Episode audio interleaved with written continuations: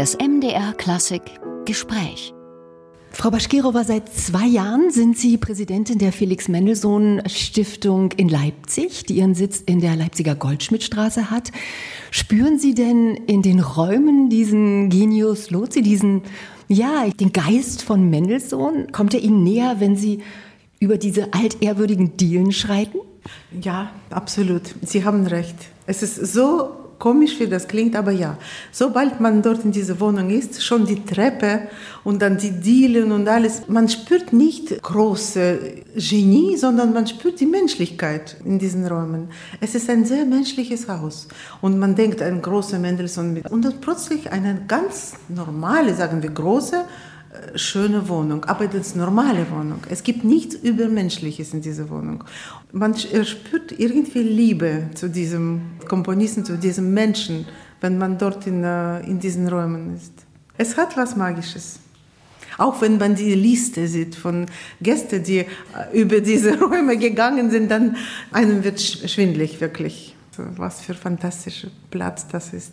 Elene Baschkirova, Sie vereinen so viele Begabungen. Sie haben gemalt, Sie haben sich in jungen Jahren mit Theater beschäftigt, Sie wollten Opernregisseurin werden. Ähm, Sie sind eine, ja, Schauspielerin, glaube ich, wollten Sie auch werden. Sie sind eine gefeierte Pianistin, eine erfolgreiche Festivalleiterin. Sie sind eine Kosmopolitin. Eigentlich die Parallelen zu Felix Mendelssohn Bartholdy liegen auf der Hand. Auch er war ausgesprochen vielseitig als Komponist, als Pianist, als Dirigent. Auch er hat gemalt.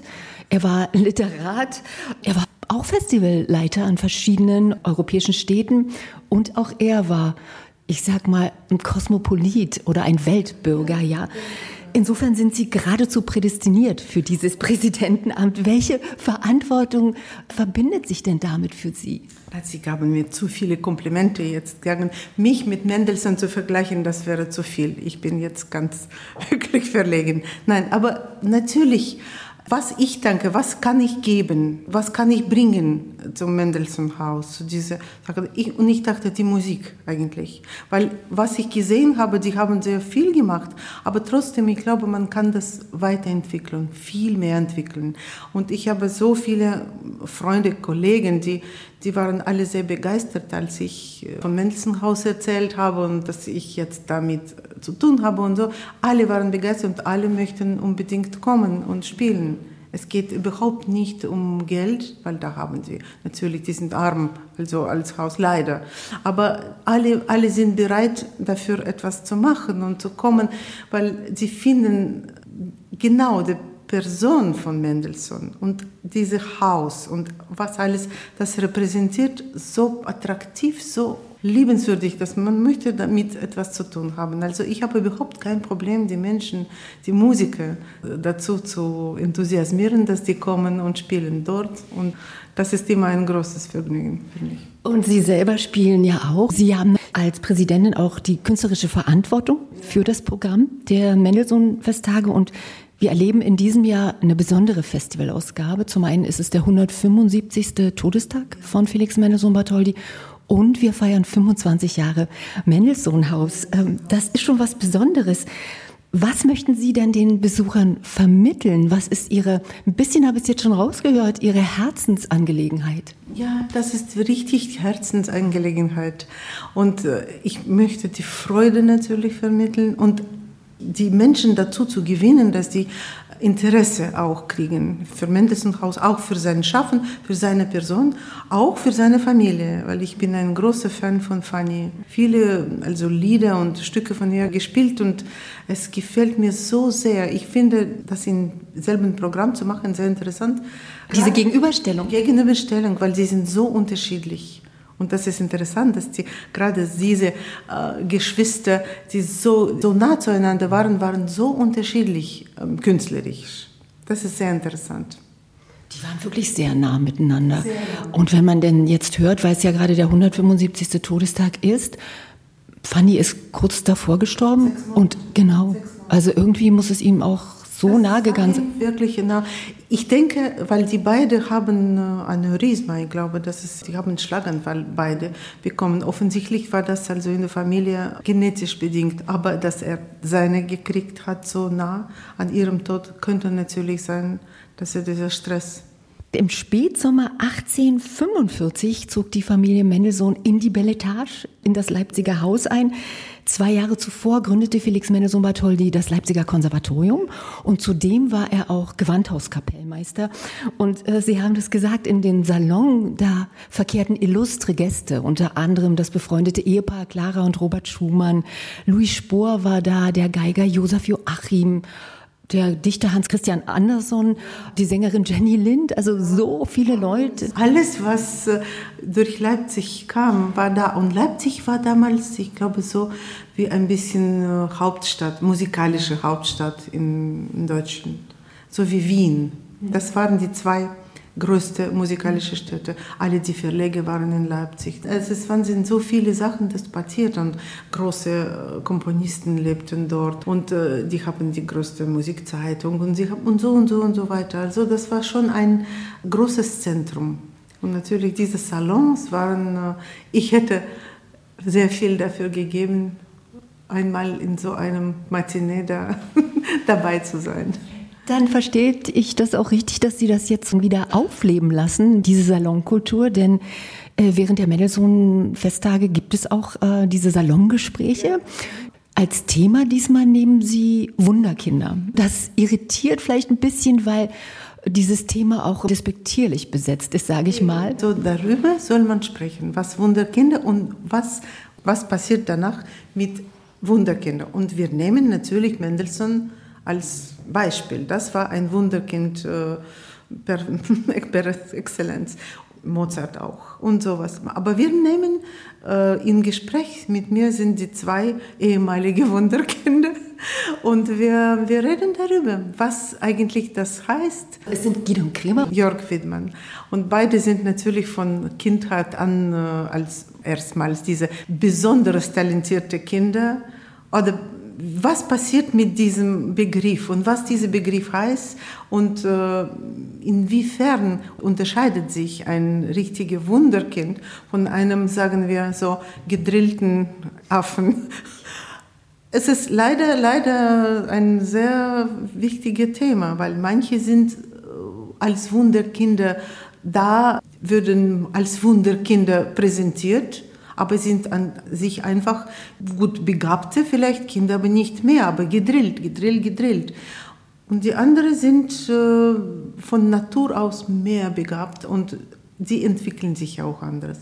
Das Leben natürlich spielt manche Streiche mit vielen Leuten und viele von diesen superbegabten auch Wunderkindern werden dann nicht weiterentwickeln und die andere ja. Also und wirklich, wie das weiterläuft, das ist interessant. Es ist nicht Wunderkinder per se, sondern das, was passiert danach. Und wie zum Beispiel diese zwei Menschen haben sich ihren Leben gebaut und was, was ist geworden aus diesen äh, Wunderkindern. Für mich ist es wichtig immer, dass Wunder bleibt, aber es ist sehr wichtig, dass das Kind in Menschen auch weiter bleibt, weil nur Kinder können Risiko nehmen und irgendwie auf etwas, auf etwas Neues kommen.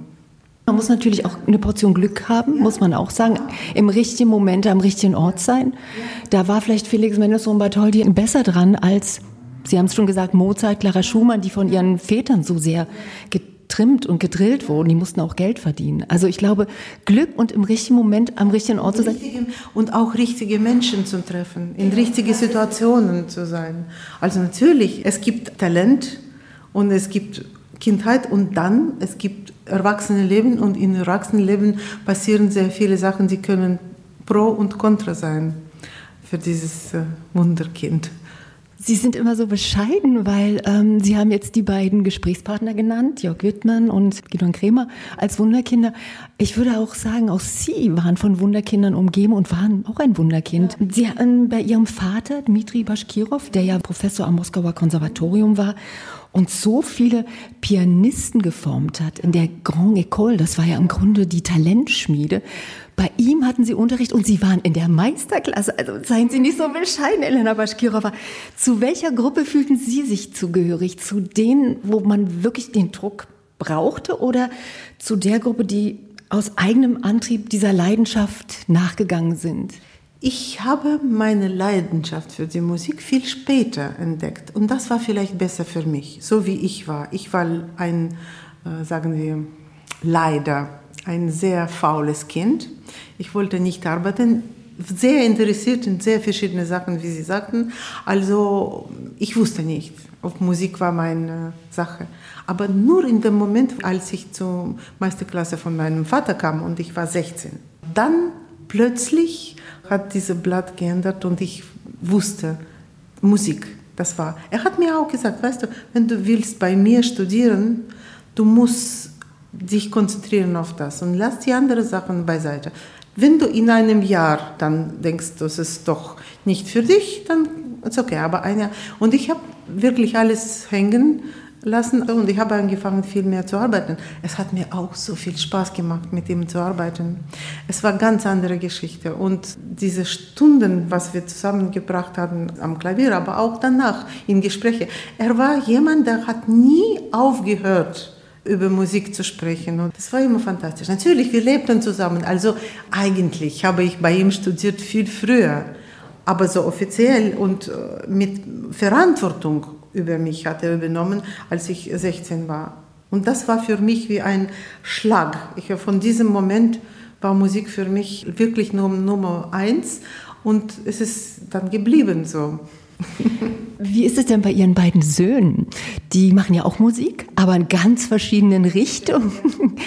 Und wenn man in so einer Familie aufwächst wie Ihre mit Daniel Bahnbäum, wie war das? Kam das aus dem Selbstverständnis heraus? So wie Sie es gerade beschrieben haben? Oder haben Sie dies schon zur Musik äh, versucht zu, zu lenken?